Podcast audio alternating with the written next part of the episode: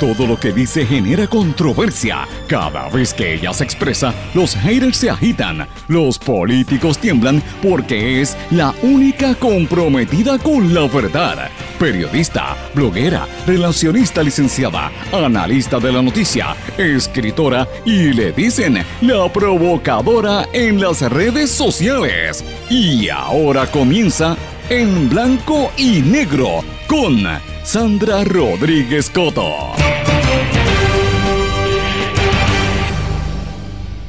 Bienvenidos a su programa en blanco y negro con Sandra para hoy viernes 24 de enero del 2020. Les saluda Sandra Rodríguez Coto y hoy, terminando la semana, tenemos que preguntarnos, ¿quién es la verdadera víctima? ¿Quién es la víctima aquí? Con las imágenes que han trascendido al todo el mundo de las protestas que se llevaron a cabo durante la tarde y la noche de anoche, que culminaron con todas las vitrinas y, los, y las paredes llenas de grafiti en el viejo San Juan, gases lacrimógenos, incluso vandalismo, vandalizaron y, atacaron a algunos periodistas. Y uno podría pensar que evidentemente es la víctima. El gobierno se está cantando como víctima. ¿Y el pueblo dónde queda? Esas son algunas de las preguntas que tenemos que plantearnos durante el día de hoy, que las expongo de entrada para que usted vaya analizando y yo espero su respuesta. Me puede escribir a través de las redes sociales, señores, pero hoy tenemos mucho de lo que tenemos que hablar de esta protesta que se llevó a cabo ayer en San Juan eh, que como dije terminó con gases lacrimógenos y con graffiti, pero más que nada terminó con una reflexión de dónde es que estamos. Nos ha puesto a pensar. La lluvia movió poca gente para la marcha, para la protesta inicial en horas de la tarde, pero la gente seguía cada día más molesto por la actitud del gobierno, particularmente de la gobernadora Wanda Vázquez. Artistas y deportistas expresaron indignación y le pidieron el hashtag Wanda renuncia, pidiéndole que se vaya. Ese hashtag se hizo viral. Porque evidentemente después que le vieron la cola saben que es perro. La gobernadora tuvo que admitir que sabía de los suministros escondidos en Ponce y en otras partes del país, a pesar de que lo había dicho lo contrario hace dos días al país. O sea, tuvo que admitir que le mintió al pueblo de Puerto Rico. Pero señores, la incompetencia del gobierno sigue, la incompetencia en el manejo de la respuesta a esta emergencia. El refugio que habían puesto el gobierno en el área de Yauco para atender a los damnificados por los terremotos. Señores, se inundó por las lluvias de anoche, o sea que estas personas no solamente están eh, sufriendo los estragos del terremoto, sino que también tuvieron que experimentar que donde están en los catres, debajo de esas casetas, se inundó. Gerandi, el ex secretario de, de la gobernación y portavoz del ex gobernador Ricardo Rosselló, se cantó víctima y radicó querella contra los que le gritaron en la cafetería. La pregunta es, ¿sus víctimas en el chat se han querellado? Vamos a hablar de eso. Y hoy tengo otras noticias también interesantes. Vamos a hablar de Ricky Martin, vamos a hablar de René, de Yadiel Molina, pero también vamos a hablar de David Becknott y de la amiga Ada Monzón, con quien estuve compartiendo durante la tarde de anoche. Vamos a hablar de eso, de noticias internacionales también, en este su programa en blanco y negro con Sandra, que como siempre le digo, se transmite por ocho emisoras regionales, las más importantes en sus distintas regiones, y por la cadena WIAC. Éxitos 1530 AM, Dutuado, en Adjuntas, Ayuya, toda esa región. Cumbre 1470 AM en Orocovis, la zona central de Puerto Rico, 106.3 FM el X61, el 610 AM desde Patillas y toda la zona sureste, 94.3 FM, toda esa región. WMDD, el 1480 AM desde Fajardo, toda la zona este y noreste de Puerto Rico. Todas esas que le acabo de mencionar son las emisoras de la red informativa de Puerto Rico. La cadena WIAC nos puede sintonizar a través de WYAC 930 AM desde Cabo Rojo, Mayagüez, toda la zona oeste y suroeste de Puerto Rico. Y en San Juan y la, zona metropolitana WIAC 740 AM nos puede sintonizar en estas distintas emisoras, en todas sus plataformas digitales, páginas de redes sociales, en nuestro formato de podcast, en todas las plataformas Anchor, SoundCloud, hasta iTunes. Y también nos puede sintonizar a través de www.redinformativa.live. Vamos de entrada al programa. En blanco y negro con Sandra Rodríguez Coto.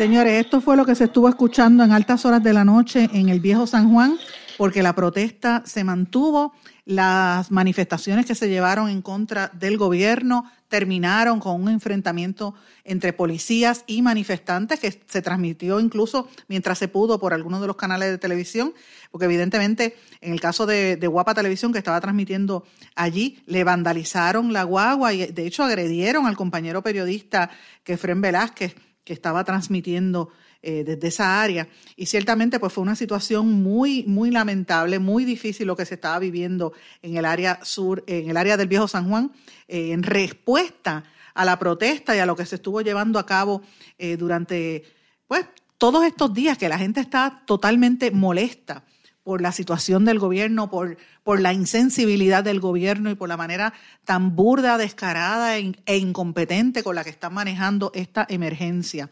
La policía comenzó a lanzar gases para dispersar a los manifestantes en la calle Fortaleza, después de decir que la protesta se había convertido en una ilegal. La gente que estaba protestando se tornó sumamente violenta, porque es la realidad. Y uno tiene que pensar, después que pasan esto, ¿verdad? Uno, las manifestaciones son eh, hay una, eh, existe la libertad de expresión y es una expresión del pueblo la manifestación, pero eh, cuando uno mira las imágenes y cuando uno mira cómo eso terminó, uno tiene que preguntarse, ¿valió la pena haber manchado y haberle hecho por protestar, ¿verdad? Y por hacerle daño al gobierno, termina haciéndole daño, por ejemplo, a los comerciantes del viejo San Juan, que le han vandalizado todas las paredes, eh, y también, incluso, a la percepción, a la imagen que se está llevando a cabo de Puerto Rico en el resto del mundo uno tiene que analizar lo que está ocurriendo y yo creo que pues, estamos en otro Puerto Rico distinto al Puerto Rico que había antes del verano y esto es una continuación de lo que ocurre. La gente está indignada porque la forma en que se está manejando esta situación en Ponce y en los pueblos del sur y de la montaña, pues deja mucho que desear. Mientras nosotros estábamos viendo eso, eh, caía copiosamente un aguacero que comenzó en horas de la tarde, que por eso es que la marcha original, la que habían convocado, que también fue eh, una serie de artistas del patio conocidos como René eh, Residente eh, y otros, ¿verdad? Y los peloteros también, pues no fue tan nutrida como se hubiera esperado porque estaba lloviendo profundamente en todo Puerto Rico. Mientras llovía acá en San Juan, llovía también en el sur. Parece mentira que se le, supuestamente después de todas esas quejas que ha habido el fin de semana durante, por, la, por la lentitud en, la, ¿verdad? En, en el acceso, en ayudar a las víctimas, y después del escándalo de los suministros, uno hubiese pensado que las, autoridades iban a trabajar mejor. ¿Y qué pasó? La gente en Yauco mojada porque se inundó en donde estaban guareciéndose. Y uno tiene que pensar qué es lo que uno quiere buscar en este momento. ¿Es estabilidad o es una falta de respeto? ¿Verdad? Porque es que usted va, desde el punto de vista en que usted esté, ¿verdad? Desde su esquina, usted va a mirar los acontecimientos de diferentes puntos de vista. hay mucha gente que cuestiona a los que están saliendo a la calle a protestar. Y realmente uno tiene que decir, mira, uno no debe cuestionar a los que están protestando, aunque uno no esté necesariamente de acuerdo con los métodos. Yo, por ejemplo, rechazo la violencia de cualquiera de los dos bandos. Yo rechazo la violencia, yo rechazo que, que dañen con grafiti las paredes, pero ciertamente hay, una, hay un nivel de frustración grande. Y hay un nivel de frustración porque cuando un gobierno sistemáticamente es negligente y corrupto y se reparte entre ellos mismos los bienes y lo que se, y lo que se recoge para ayudar a las víctimas, la gente muere. Y si tú dejas morir a alguien, o no le llevas algo que le puede salvar la vida, tú eres criminal. Así es que, ¿cuál, ¿cuál ha sido la respuesta de este gobierno? Y cuando yo digo este gobierno me refiero a la administración de Ricardo Rosselló, pero también a la de Wanda Vázquez, que es exactamente lo mismo. Son criminales porque han dejado morir a la gente más vulnerable de este país, a los viejitos, a los niños, a la gente enferma. Miren esa gente en el sur, como les acabo de decir, que se inundó el refugio. Es bien cómodo uno estar desde la casa viendo por televisión o viéndolo por internet y, criticando y criticando lo que dice la gente mientras uno no está en el sur pasando, eh, espantando a los mosquitos o pasando vicisitudes o temblando cada vez que tiembla la tierra, se le quiere salir el corazón a, a muchos de las amistades que tengo por allá y familiares y amigos. Y lo miran como allá en el sur, como si eso fuese otro país. Y señores, no, eso que surge allá en el sur o allá en la montaña nos afecta a nosotros porque ese allá no están allá, ese es aquí. nos toca a nosotros, es Puerto Rico, Puerto Rico no es San Juan, Puerto Rico es Puerto Rico, lo que yo siempre digo, hay que mirar más allá de la zona metropolitana. Y nosotros no podemos convertirnos en un mejor país si nos quedamos tranquilos, inmóviles, sin reaccionar. Nosotros no podemos seguir fomentando, como dice la amiga Melé, el individualismo. No podemos fomentar el individualismo. Nosotros tenemos que, buscar lo que nos une, lo colectivo, lo que nos afecta y entre todos salir hacia adelante. Porque es bien cómodo decirle, estar desde su punto de vista en su casa, eh, hacerse de la vista larga de los problemas, ya, pues está bien, yo voto en, noviembre o no voto nada o, me quedo callada hasta que no te toque a ti. Cuando te toque a ti o te toque un familiar, entonces tú vas a responder. Y yo entiendo que, que quizás a lo mejor el método, no, como dije al principio, no es el más correcto. A mí me parece eso de decirle que, que, van a adelantar las, las elecciones es una falacia, eso no, se va, eso no va a ocurrir. No va a ocurrir, definitivamente. Pero amedrentar a los periodistas, como hicieron los policías primero y por otro lado los manifestantes, prender en fuego una guagua de guapa televisión, romper los cristales de los, de los comerciantes, eso es eh, expresar la indignación con el gobierno. ¿Sabe? Todo esto lo comenzaron los policías, provocando esta ira, porque esa es otra cosa también que tenemos que ver. Cuando tú tienes una multitud que la gente está enardecida y molesta e indignada, no lo somente. Y eso es lo que estuvo haciendo la policía para entonces tener un pretexto y decir qué fue lo que pasó. Así que yo creo que esto se tiene que calmar. Yo creo que tenemos que pensarlo adecuadamente y, y redirigir los esfuerzos a ir en contra de quién está haciéndole daño al país, que son los que están corrompiendo este país, que están robando el dinero de este país. Y tenemos que mirar con detenimiento lo que está haciendo la Junta de Control Fiscal, los recortes que vienen y, lo y la toma de decisiones que están haciendo los legisladores y los políticos de este país. Ahí es donde tiene que estar el interés, mis amigos. En, el, en el, Capitolio, en el Senado, donde tenemos a un ex convicto ahora decidiendo quiénes van a ser los jueces, como fue, eh, como es el caso de, de Héctor Martínez, una persona que fue convicto ahora va a estar decidiendo quiénes son los jueces y quiénes son los jefes del gobierno.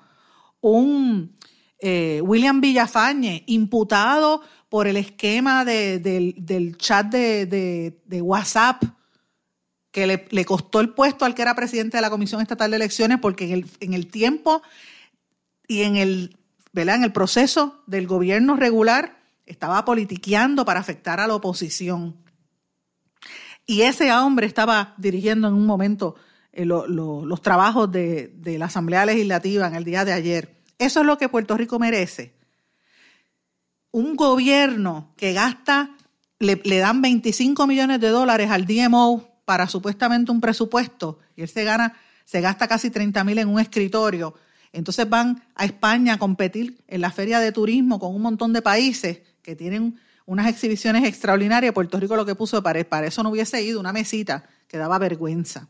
Y mientras tanto, mientras todo eso sucede, señores, tenemos una gobernadora como es Wanda Vázquez, que es una gobernadora no electa, todos sabemos lo que pasó aquí, que se le ha reído en la cara al país, diciendo, haciéndose la víctima y dándose golpes de pecho de que, ay, el, fin de semana, ¿cómo va a haber unos suministros allí en Ponce? Ay, qué cosa más qué, sorpresa. Y sin embargo, ayer en la tarde tuvo que admitir y dijo, lo sabía todo el mundo. O sea, ella tuvo que admitir que sabía que existían esos, esos ayudas y esos suministros, mientras aquí hay gente que está en necesidad, señores. Miren, ayer yo estaba viendo un vídeo del, del señor este, León Fiscalizador, que fue quien sacó originalmente lo que estaba pasando en Ponce. Tomó el vídeo ayer en la tarde y todavía del mismo, del mismo refugio, del sitio ese, del, de suministro, del almacén de suministro, todavía estaban sacando catres y cosas de allí, cuando aquí todavía hay gente en necesidad. Dígame si eso no provoca que uno se, se indigne y se sienta totalmente frustrado con lo que está viendo en Puerto Rico. Pues esa es la realidad, mis amigos, que estamos viviendo y eso es lo que tenemos que combatir y tenemos que salir del conformismo. No, no, no me refiero a hacerle daño, no quiero más bajo ningún concepto eh, hacerle daño a, otro ser, otro ser eh, humano o un hermano puertorriqueño, como en este caso vendría siendo los comerciantes del viejo San Juan. Pero ciertamente hay que redirigir los esfuerzos y no bajar la guardia con el gobierno.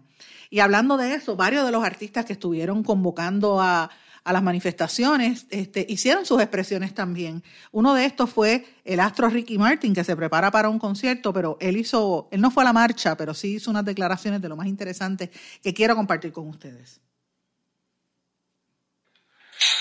Gobernadora de Puerto Rico, Wanda Vázquez, soy Ricky Martin. Hace 17 días que la tragedia vuelve a tocar a Puerto Rico y hace 17 días donde hay niños, niñas, hombres, mujeres literalmente viviendo en la calle, durmiendo en el piso sin un techo, sin estabilidad, porque nada avanza, porque nada se concreta. Hombres, mujeres, voluntarios del tercer sector, la empresa privada, ellos están haciendo el trabajo que usted está obligada a hacer. A diario me llega información de gente con mucha credibilidad que me dice que usted no tiene el control del pueblo y que usted no es lo suficientemente honesta con nosotros.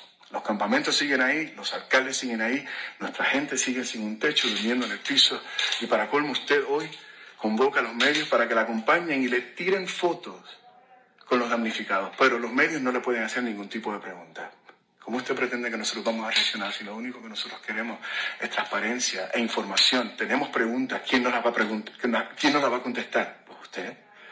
Entonces, lamentablemente, de la forma que yo pienso es que no existen mecanismos jurídicos inmediatos para que usted se largue y todo su equipo y paguen por todo lo que nos están haciendo sufrir. Pero tengo buenas noticias, en el mes de noviembre viene, vienen las elecciones y yo estoy seguro, seguro que el pueblo se revelará más que nunca. Por eso, gobernadora, hoy su renuncia es un asunto de conciencia. Pero para nuestro país sería un acto de justicia. Fuera Wanda. Eso lo dijo Ricky Martin. Unas expresiones muy fuertes de una persona que ha dado eh, luz y ha dado eh, loas y, y ha sido un ejemplo a seguir en todo el mundo, pero ciertamente que no reside todo el tiempo en Puerto Rico, pero está muy al tanto. Fíjense, yo me canto y me lloro, no vive aquí, como dicen algunos, y ciertamente no vive aquí, la mayor parte del tiempo está fuera de Puerto Rico, pero tiene el corazón aquí en la isla. Así es que, eh, ¿qué te hace ser puertorriqueño? ¿El vivir aquí o, estar o ser puertorriqueño que vives en la diáspora? Esa es una pregunta que tenemos que, plantearnos. Ahora, fueron fuertes sus, declaraciones, fueron contundentes. La gobernadora respondió diciendo que si, se deja, si para gobernar se deja llevar por las redes sociales, no podría. Y vuelvo a, a reiterar que no se dan cuenta de lo que hay detrás. O sea, eh, eh, fíjense la actitud del gobierno. Eh, nos siguen mintiendo. Si usted sufrió en el huracán María, mire lo que está pasando ahora con, el, con, lo que está pasando con estos temblores. y ella no, no reacciona como debería estar reaccionando. Pero yo tengo que decir algo más. El, Partido Popular, Eduardo Batia hizo unas declaraciones en, horas de la tarde de ayer, que es uno de los candidatos a la gobernación. Me parecieron de lo más interesante, porque Batia eh, rara vez, eh, o por lo menos en las últimas semanas, Eduardo Batia había estado bastante parco, un poco, eh, fuera de la controversia pública y cuestionó las ejecutorias de la gobernadora. Dice que la gobernadora tiene que estar rindiendo cuentas. No escuché a Pierluisi, que por cierto tuve la oportunidad, de hecho le, lo saludé, estuvo, él se estaba tomando un café en Casalta, que yo eh, me encontré con la licenciada Mayra López Mulero en Casalta. ¿Se acuerdan que ayer les dije que, hacía días que no hablaba con ella? Pues me reuní con ella allí y me encontré con y que cuando yo estaba saliendo le estaba llegando allá a tomarse un café. Brevemente hablamos. y me dice que está visitando pueblos, me dijo él, en el sur, pero que no está llevando las cámaras. Y yo le dije, pues muy bien, porque uno no va a hacer relaciones públicas ni publicidad, ni a buscar votos de esa manera uno se gana el respeto haciendo la ayuda si de verdad quieres que la gente eh, eche hacia adelante o la mano derecha no sepa lo que, lo que hace la mano izquierda, le dije yo, y ahí más o menos nos fuimos. Pero eh, ciertamente Pierluisi se ha mantenido parco después de la expresión, porque ustedes recordarán al principio de la, emergencia, él fue con fotógrafos y eso pues le cayó muy mal a alguna gente. Batia hizo unas expresiones también. Eh, Dalmau lleva varios días que está haciendo comentarios y, y rechazando esta situación, pero el gobierno que está en el poder como que no se da cuenta. El partido, el Partido Nuevo Progresista va a tener una reunión de liderato en medio de la crisis y mientras tanto, pues yo los veo actuando de la misma manera. Elmer Roman que es el secretario de Estado, aparentemente no cuenta con los votos en la Cámara para, para ser confirmado como secretario de Estado. Y esto es una situación también seria, mis amigos, porque si él no, ¿verdad? Si de, momento Wanda Vázquez se molesta o, decide, eh, la presión sube y decide renunciar, y ya tenemos la, la, experiencia del verano pasado, pero si Wanda Vázquez se va, ¿quién va a ser el, el, sustituto porque el secretario de Estado no está confirmado. Estamos en la misma situación. Si no lo confirman, o sea, se va a colgar. O sea, miren la situación en la que está Puerto Rico, la situación política de Puerto Rico. Y uno dirá, ah, es que la gente protesta. Mire, sí, protesta, pero señores, ¿quién fue el culpable de toda esta situación?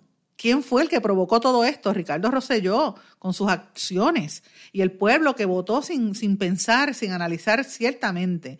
Eh, y con detenimiento qué era lo que estaba ocurriendo, qué era lo que nos convenía en todo este proceso. Así que ahora que viene un año de elecciones, yo creo que la gente debería pensar un poquito más y analizar esta situación y, tomar una, una, serie de decisiones eh, pensadas. Yo no estoy diciendo vote por X o por Y, usted vote por el que usted quiera, pero tiene que ser alguien que hable con claridad y, que, y que no solamente que hable con claridad, que usted confíe en una persona que venga a hacer el trabajo no que se oculte y, no, y, le mienta al país sobre las verdaderas acciones que están tomando. Vamos a una pausa, regresamos enseguida. No se retiren, el análisis y la controversia continúa en breve, en blanco y negro, con Sandra Rodríguez Coto.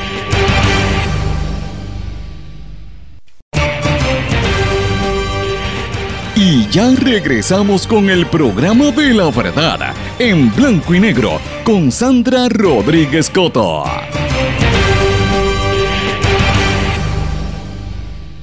Regresamos en blanco y negro con Sandra. Mis amigos, tengo que hablarles de una, una serie de cartas que he estado recibiendo y de mensajes por redes sociales y por correo electrónico que me han estado enviando una serie de empleados de la Oficina del Comisionado de Seguros de Puerto Rico.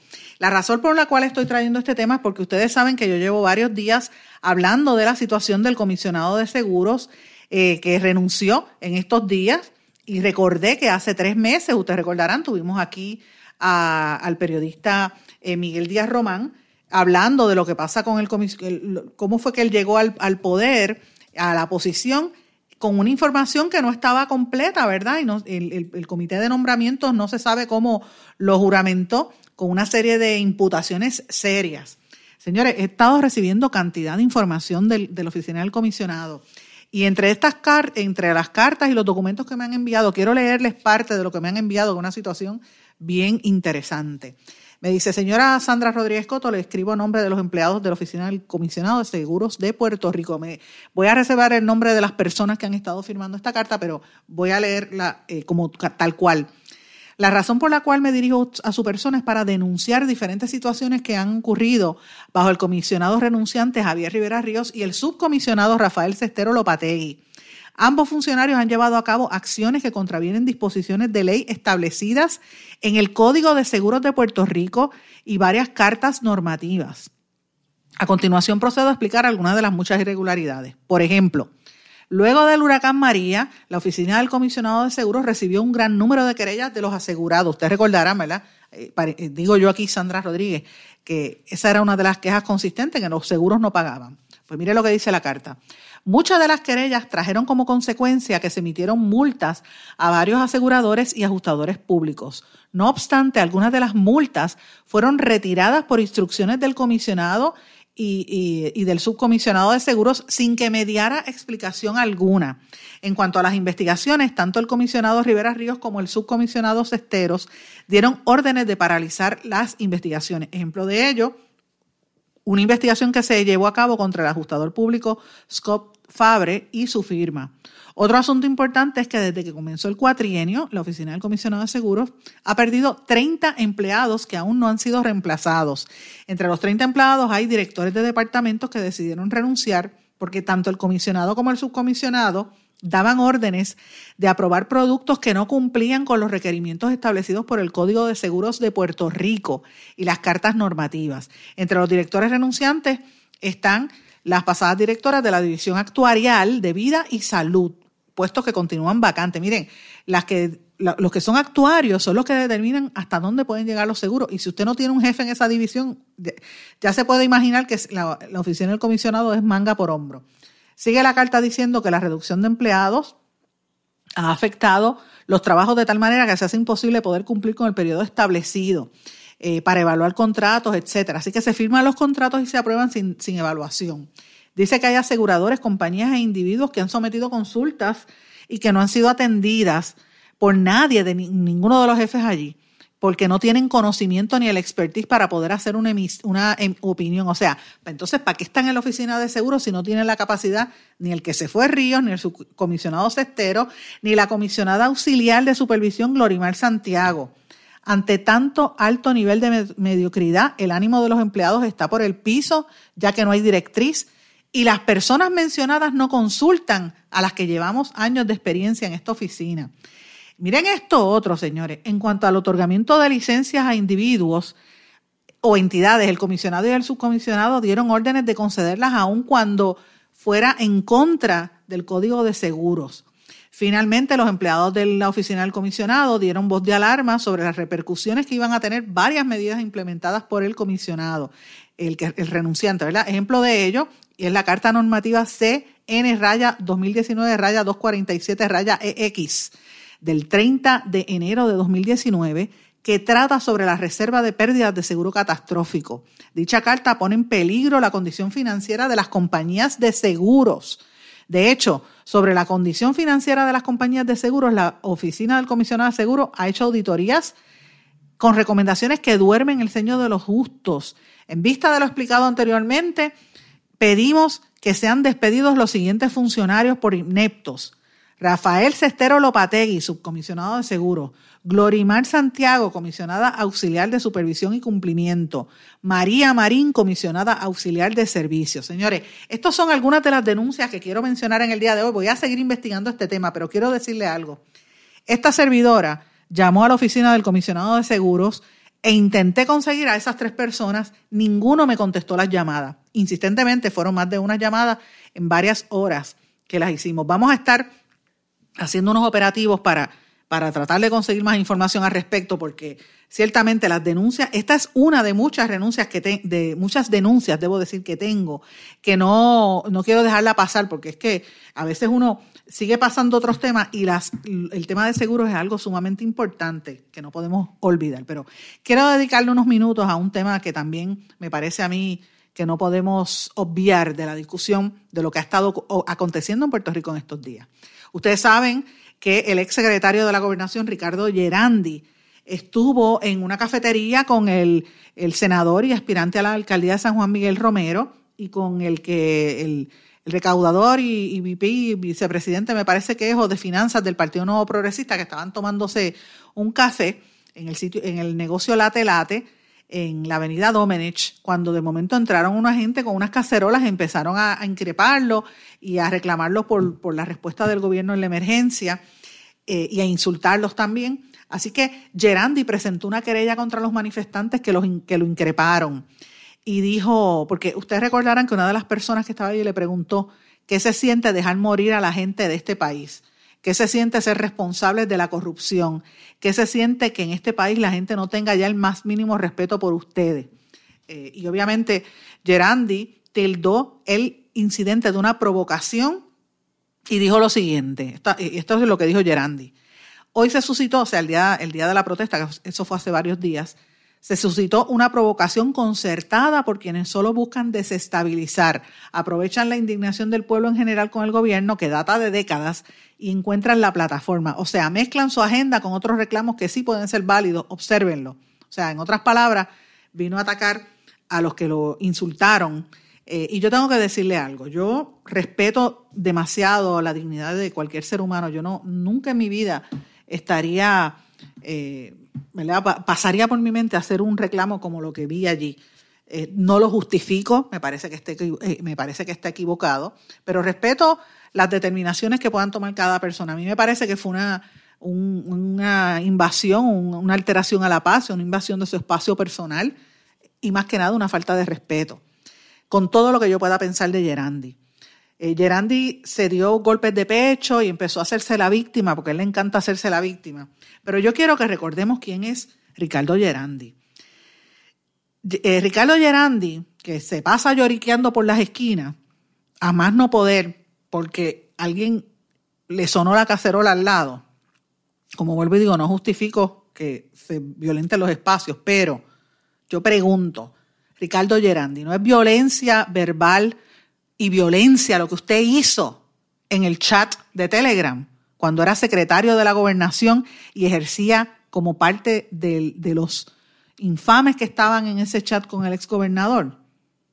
Cuando usted dijo más amor y menos odio a la respuesta al hecho de que esta servidora Sandra Rodríguez Coto, porque funcionarios y gente que están, eh, incluso eh, seguidores de este programa, nos enviaron el contrato que usted había firmado para alquilar por 10 mil pesos los, almacenes para mantener ahí los, los, suministros en vez de llevarlo a los refugios.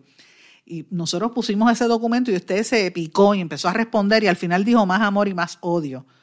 Eso a mí me sabe a, una falta de respeto y a una burla. Es como si usted, usted se estuviera burlando de esta servidora y de todo el país. Olvídate de Peace and Love, como decía mi amiga Brenda Reyes. No puede haber otra cosa que no sea indignación y molestia con gente como usted, Ricardo Gerandi. Yo le digo la verdad, yo no, yo no, no favorezco que se falte respeto a las personas. Yo reconozco que quizás algunos se puedan sentir intimidados, como le pasó a usted. Ahora, yo quiero que usted ponga en perspectiva que aquí el primero que ha violentado los espacios, que merece ser querellado, y que, que merece todo el repudio del país es usted, Ricardo Gerandi. Esto es una opinión muy personal de Sandra Rodríguez Coto. Yo rara vez me, me expreso de esa manera, pero lo tengo que hacer. Porque usted no fue respetuoso, ni fue inteligente, fue todo lo contrario en esas expresiones en el chat. la indignación que yo siento es tan grande que no sé ni cómo expresarlo, señores, porque una cosa es llegar al gobierno a trabajar y, otra, y, trabajar en el servicio público, el servicio al país, y otra cosa es llegar al gobierno para tratar de ganarse unos salarios y servirse de conexiones y de contratos y vivir como pachas y esperar a que todo el mundo les rinda pleitesía. Aquí no se trata de dañar reputaciones, porque si alguien dañó reputaciones fue usted, Ricardo Gerandi, en el chat. Y yo fui víctima de usted, Ricardo Gerandi, en el chat, porque usted fue el que puso un meme de mi persona. Y usted nunca había dicho ni, una, ni un sí ni un no de, su trabajo ni de sus ejecutorias. Es más, yo creo que yo nunca he, hablado personalmente con usted para que usted se esté burlando de mi persona cuando yo jamás había hecho eso. Sé que usted es un irrespetuoso y es un llorón. Le dicen llorandi en vez de gerandi, porque así es que se expresa. Usted quiere estar en paz y quiere estar en tranquilidad, pues empieza a pedir perdón por lo que hizo en Puerto Rico usted y todos los que estaban en el chat. Eso es lo que tiene que hacer. O no venga a sacar pecho porque usted no va a tener paz en, un país que sabe que está indignado por lo que usted y sus amigos hicieron. O se, o se enmienda o va a tener que seguir aguantando que la gente cuando lo vea en la calle le va a increpar. Vamos a una pausa y regresamos enseguida. No se retiren, el análisis y la controversia continúa en breve, en blanco y negro, con Sandra Rodríguez Coto.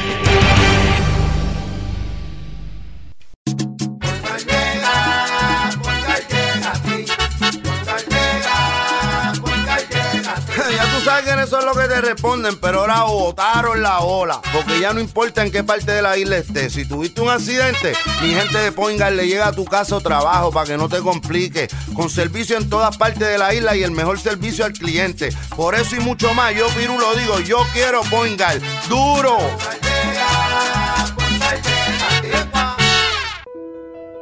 ¿Sabemos cuántas personas murieron de verdad durante el huracán María? A usted lo escucharon en el momento de mayor desesperación. ¿Todavía siente aquellas noches a oscuras y de incertidumbre? ¿Qué pasó mientras los vientos azotaban y luego en aquellos días y semanas después cuando no había sistema de comunicaciones? Reviva cada minuto con una narrativa real sobre lo que pasó en la bitácora de una transmisión radial, catalogado como uno de los mejores libros del año 2018 por la crítica literaria. Es una lectura necesaria porque no podemos olvidar nuestra historia para que esta no se repita. Bitácora de una transmisión radial, disponible en las principales librerías a través de todo Puerto Rico y en la internet lo consigue en Amazon, en libros787.com y en travaliseditores.com, publicado por Travalis Editores. Quites el dolor de cabeza con sus obligaciones de contabilidad con los servicios que presta Villalba y Villalba Company, directo, personal y con sensibilidad humana. Lo que se busca es un verdadero asesor de contabilidad para todo tipo de servicio de contabilidad, pago de IBU, pago de nómina, informes trimestrales y anuales y otros. Ofrecen servicio directo personalizado. Villalba y Villalba Company. Para orientaciones, su teléfono el 939-336-5774.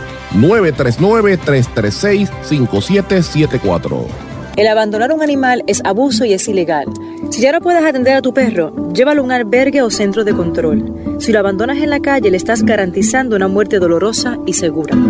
Evitemos tener animales sufriendo en nuestra isla. Reportar el abuso es tu responsabilidad. Así que si ves a alguien maltratando o abandonando un animal, llama inmediatamente a la policía al 787-343-2020. Comprométete. Tener una buena reputación toma esfuerzo, dedicación y tiempo. Si la reputación de su negocio, empresa o institución sin fines de lucro está siendo expuesta de forma negativa ante la opinión pública, tanto en los medios masivos como en las redes sociales, usted necesita un experto en manejo de crisis. Joy PR es una empresa especializada en este campo. Para mayor información, comuníquese con el 787-299-7303, 299-7303. Joy una empresa especializada en manejo de crisis. Y ya regresamos con el programa de la verdad en blanco y negro con Sandra Rodríguez Coto.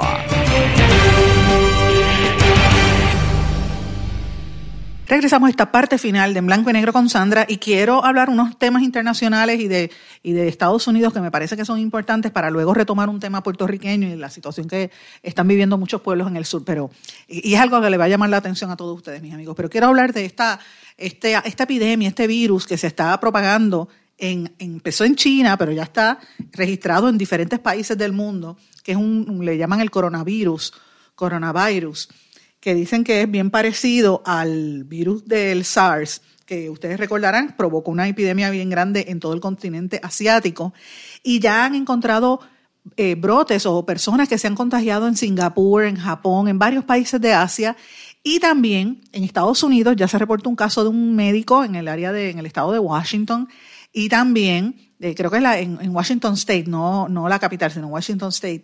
Y también ayer vi que una niña tiene un, virus bien parecido, es otra cepa, pero bien parecida a la que tienen en China, lleva un mes hospitalizada. El gobierno de Canadá, por ejemplo, ha detectado una serie de, casos, no han dicho la cantidad, pero sí detectaron casos, al igual que en México. Pero miren, lo que yo a mí me parece que es sorprendente de todo esto es que China, que es el país con la mayor cantidad de seres humanos en el mundo, mil, mil casi 1.400 millones, 1.4 billones de personas viven en China. O sea, es casi, casi una tercera parte de la población total del, planeta. Ellos han tenido que, ellos no han querido eh, revelar un, un gobierno bien hermético y la Organización Mundial de la Salud dijo que todavía no iba a declarar una emergencia internacional, pero el gobierno de China ha estado tomando medidas y por eso es que la OMS, la Organización Mundial de la Salud, no ha decretado la, alerta internacional, pero eh, porque ven que el gobierno de China está cerrando las ciudades y está creando como esta eh, les prohíbe entrar y salir a la gente de las ciudades en una especie de cuarentena y no los deja salir. Eh, por ejemplo, para que tengan una idea, cerraron una ciudad eh, que me parece que se llama Xianing. Tiene 2.5 millones de habitantes en esa ciudad nada más y la cerraron para evitar la propagación de este nuevo coronavirus. también, esta es la cuarta ciudad que cierran en la provincia central de Hubei en 24 horas. Hay otra ciudad que se llama eh, Wuhan, que tiene 11 millones de habitantes. Otra ciudad cuyo nombre no puedo pronunciar, que tiene 6 millones adicionales. Y Chibi, que tiene medio millón de, habitantes. Así que imagínate, allí van casi, ¿cuánto es? 16, 18, casi 20 millones de habitantes que eh, los han acuartelado, no les permiten entrar y salir. El gobierno de China ha dicho que las víctimas mortales de este nuevo virus llega a una veintena de personas. Dicen que, que está entre 19 y 20, pero la cifra de los que están infectados, algunas estadísticas dicen que son 600, las he visto en otros documentos y otras eh, partes de prensa internacionales que llaman por 800. Así que hay una, no, no, está muy, muy correcta o no está muy precisa esa cita, así que me llama la atención. Lo que sí es que nosotros tenemos que estar bien preparados y evitar contagiarse, a veces las manos. Y a mí me preocupa cuando estamos en una situación como la que vive Puerto Rico, con tanta gente durmiendo a la intemperie, que se propagan este tipo de cosas. Así que vamos a tener que estar muy atentos a esta situación. Y por el hecho de que como no, aquí en este, en este país parece que no hay secretario de salud, porque no, no dan información, pues pues me parece que esto es importante. Y yo traigo esto a colación, hay, hay gente que cada vez que ve este tipo de, virus o, o, potenciales, como ellos le llaman, epidemias, Rápido dicen que es el fin del mundo, que llegaron las plagas, etc. Mira qué casualidad, dieron a conocer el reloj del apocalipsis. Y dice que la humanidad está a 100 segundos de su fin. Dicen que el fin, del mundo se acerca por la amenaza de una guerra nuclear, la crisis eh, climática, y que el planeta se encuentra a 100, a 100, segundos del abismo, según la actualización del reloj del apocalipsis eh, que publica el Boletín de los Científicos Atómicos. Antes la humanidad se encontraba a dos minutos del apocalipsis, ahora dicen que es a 100 segundos. Esto lo están advirtiendo los científicos en una rueda de, Washington, de prensa que se llevó a cabo en Washington. Ellos dicen que el gobierno, el, ¿verdad? que los, científicos entienden que han adelantado unos 20 segundos eh, con el fin, eh, lo, están diciendo de esta manera para que los líderes de todos los planetas, los líderes políticos y los ciudadanos de todo el mundo sepan que la seguridad internacional es mucho más peligrosa ahora que nunca antes en la historia. Los científicos dicen que este marcador simbólico es un, no, no, piensen que es un reloj de verdad, es un marcador simbólico donde dice más o menos cuánto nos queda este planeta de vida. Dice que se encuentra a 100 segundos de la medianoche. Eh, y, y, uno de los que escribió en la comunidad científica en el comunicado planteaba que la humanidad continúa enfrentando dos peligros existenciales simultáneos la guerra nuclear y el cambio climático, que se ven agravados por todas estas amenazas y toda esta política que hay en los partidos, en los, países grandes, ¿verdad? Y pues ellos están tratando de, hacer un llamado a la paz, al sosiego y a que se baje un poco la diapasón en esta carrera armamentista nuclear. Así que me parece interesante unir una cosa a la otra. Y hablando de estos líderes así controversiales, pues tenemos que hablar del presidente Donald Trump de los Estados Unidos. Los demócratas que son los que están haciendo el papel de fiscales en el juicio político que hay contra Trump, comenzaron a exponer sus argumentos y dicen que, eh, ¿verdad? para sustentar la acusación de, que, como ellos dicen, que el, que el, presidente Trump abusó del poder eh, por las presiones que impuso sobre el presidente de Ucrania. Así que ese es el tema central de la defensa de, ¿verdad? de los fiscales y vamos a ver qué dice la defensa ahora que viene de parte de los republicanos. Moviéndonos a América Latina, el presidente de Venezuela, el, mandatario Maduro, le pidió al nuevo secretario general de las Naciones Unidas, Antonio Guterres, que eh, envíe una misión de la ONU para que esté presente en, las elecciones legislativas que están previstas para este año en Venezuela. Ya anticipan que va a haber violencia en esa, en esa fecha, así es que esperemos que no vaya. En Argentina, que ustedes saben que ha habido cambios políticos también, la economía sigue bajando, acaba de caer un 1.9% adicional. Esto fue el último informe a noviembre del año pasado, esto lo dijo el Instituto Nacional de Estadística y Censos. Hay que ver cómo todas estas protestas en, en Sudamérica, ¿verdad? Pues se relacionan un poco a lo que está ocurriendo en Puerto Rico y en el resto del mundo, porque las protestas van de la par con, los, la sensación, el sentimiento este de desigualdad, de, incomprensión, de insatisfacción que tienen los pueblos con los gobernantes que hay en cada, en cada país y eso pues obviamente se refleja en la economía. Mis amigos, yo tengo, yo quería presentarles a ustedes un, un audio de una situación que yo recibí en el pueblo de Guánica. Y yo quiero traer esto a colación como un llamado, ¿verdad? Porque por varias razones. porque yo, yo siento que en Puerto Rico ahora mismo hay una situación y se ve también reflejado en el resto del mundo, pero yo lo veo más, más aquí, porque obviamente es nuestro país en donde uno siente y padece. Yo he notado que el nivel de tolerancia está cada día peor. La gente está cansada, hay mucha gente con problemas emocionales o problemas que aparentan estar, problemas de salud mental. Y hay mucha gente también que se aprovecha de las cosas y son como lo, lo quieren todo en bandeja de plata, no se lo quieren trabajar eh, así es que hay de todo en la viña del Señor, como dicen. Mucha gente de los que ha perdido la casa, eh, sus propiedades en el sur, han tenido la suerte de que han ido grupos eh, comunitarios a, construirle las casas o a tratar de ayudarlos en este momento de, dificultad. Pues un grupo de empresarios del municipio de Ciales viajó hasta Guánica a ayudar a una señora que, cuya casa se había caído y le dijeron, mire, la señora está durmiendo en una caseta de campaña, al, prácticamente en la calle. Y ellos le dijeron, mire, su casa se va a caer. Le vamos a preparar esta casita, le hacemos una casita y era, montarle una casa en madera, cosa de que por lo menos tuviese un, espacio eh, un poquito más, más seguro, más permanente y no tener que estar debajo de una, de una caseta de campaña eh, que se puede mojar o que se puede romper con mayor facilidad. Y los, estos empresarios en su, en su tiempo libre fueron a montarla y la señora no la quiso porque la casa no tenía baño. Mira esto, que ella aquí quería una casa de cemento. Escuchen parte de lo que dice e, este constructor. Mira, para que no ven que es mentira, que estamos desmontando la casa. Desmontando la casa porque ya, pues, una persona que no valora las cosas buenas que uno hace, pues estamos ya desmontando la casa para montársela a una persona que sí realmente necesita.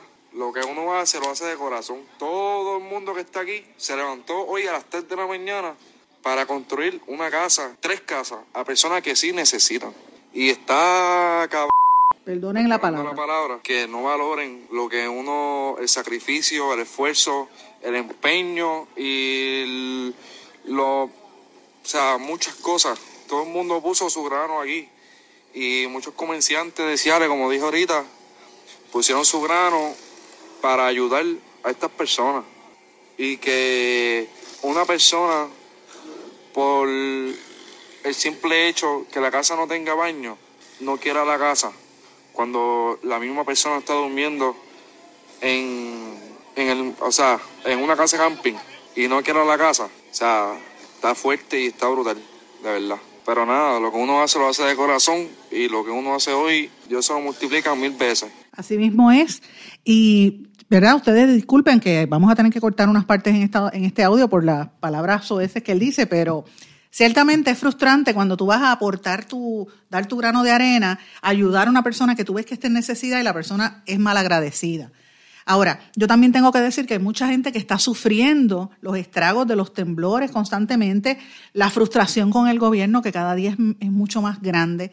Y quizás a lo mejor la señora tenía unas expectativas de que le iban a hacer una casa en cemento, ¿verdad? Pero este, tenemos que entender que el corazón de los puertorriqueños es grande, hay que, hay que eh, valorar el espacio, el tiempo y el sacrificio y el dinero que conlleva también, porque el tiempo es dinero, más los materiales que conlleva el que vengan alguien a ayudarte a montar tu casa. Así que eh, me da pena con esta señora, ojalá que no sea una actitud negativa, sino que sea quizás alguna persona que necesita algún tipo de apoyo emocional, porque es que si te hacen una casa para mejorar tus condiciones y tú no la quieres, pues entonces ahí tiene que haber algo adicional. Yo lo que quise compartirlo solamente porque quiero resaltar esta, esta labor que han hecho estos, estos comerciantes jóvenes, casi todos, de Ciales, que le quitaron la casa y después la iban a montar y de hecho la montaron un poquito más abajo en el mismo municipio de Guánica, que ciertamente después de haber estado horas ahí trabajando, pues por lo menos se sintieron que hicieron una labor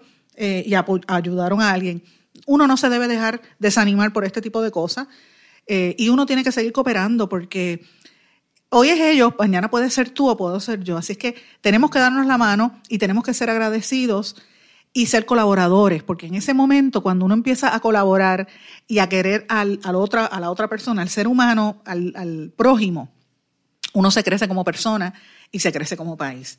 Mis amigos, no tengo tiempo para más, me tengo que despedir. Yo les deseo a todos ustedes que pasen un buen fin de semana, descansen y nos retomamos aquí la conversación. Nos volvemos a ver el lunes en blanco y negro con Sandra y les deseo a todos que pasen muy buen fin de semana. Estén atentos a mis redes sociales en, Facebook, Sandra Rodríguez Coto, o en Twitter, e Instagram SRC Sandra, que ustedes saben que siempre voy publicando informaciones importantes o noticias que surgen de último momento y voy a contestar sus mensajes siempre. Así que será hasta el próximo lunes. Que pasen todos buen fin de semana.